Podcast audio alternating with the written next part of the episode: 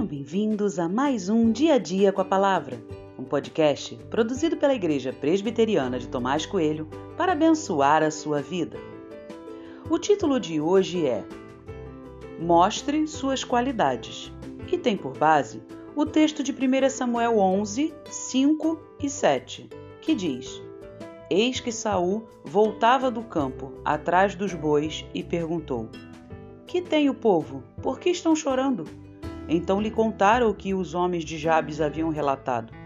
Pegou uma junta de bois, cortou-os em pedaços e os enviou a todo o território de Israel por meio de mensageiros que dissessem: Assim se fará com os bois de todo aquele que não seguir Saul e Samuel.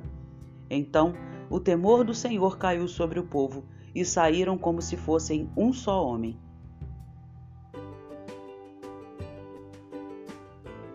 É muito interessante perceber como Deus faz determinadas coisas. Preste atenção nesses detalhes.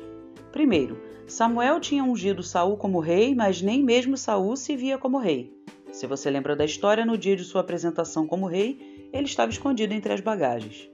Segundo, no momento que ele foi apresentado como rei, algumas pessoas se levantaram contra ele em oposição, e é nesse contexto de desaprovação e desconfiança que surge uma guerra. A ameaça dos Amonitas levou todo mundo aos prantos. Há choro, lamento, desespero. Todo mundo está assim, menos Saul. Embora ele não se achasse líder, ali estava a prova da sua liderança. Num ato corajoso, ele convoca o povo para uma batalha. Mas com que experiência?